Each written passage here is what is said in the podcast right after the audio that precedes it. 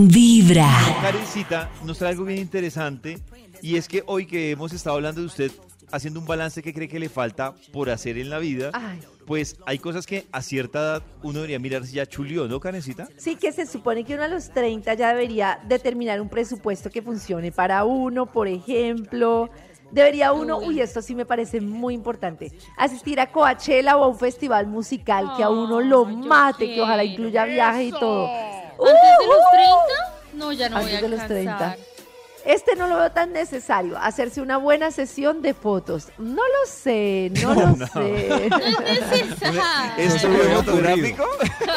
Sí, sí, pero siempre hay, no sé, hay familias que tienen una tía viejita loca que se hizo fotos en los 70 antes de que el cuerpo se le arrugara. Miren mis fotos desnuda en los setentas. Cuando el cuerpo... Sí, las abuelas tienen estudios fotográficos Cierto. de jóvenes. Mi abuelita sí, Pero es es No. válido.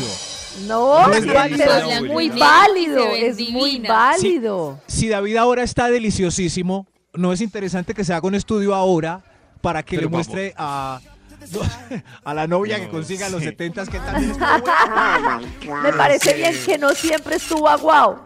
Es muy importante. Aprender a tejer, aprender a Oh. tejer.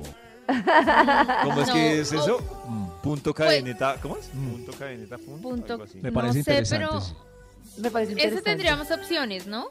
O a tejer para que le guste tejer, o a bailar al que le guste bailar. Para Silvina algo Tejero.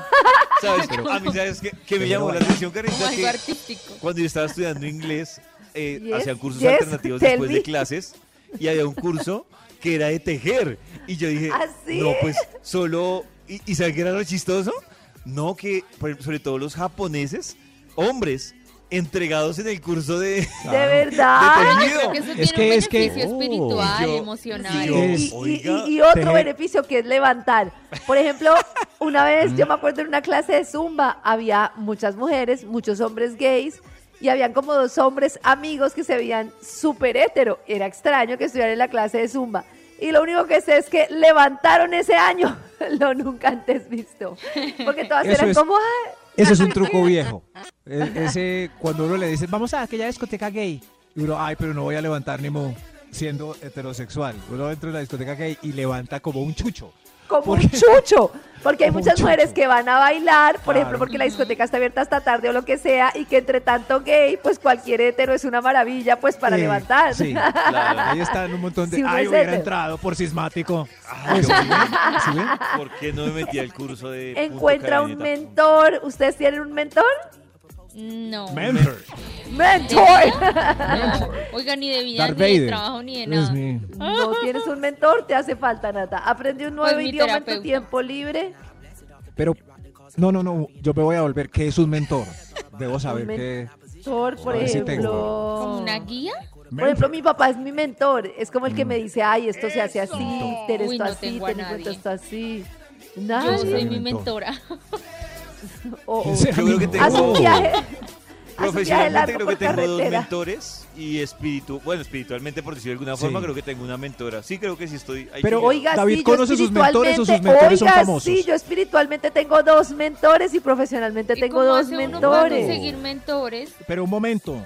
Mi mentor puede ser alguien que no conozca. Como mi mentor es Milan Kundera.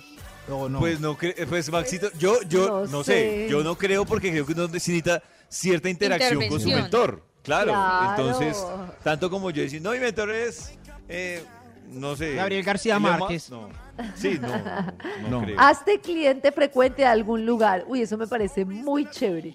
Cuando uno va a un lugar y ya lo Hola, Bessie. conoce. Hola, Bessie. Sí, de la tienda. O sea, de la Eso. tienda de Pacho. Es rico. Eso, ¿Sí? eso.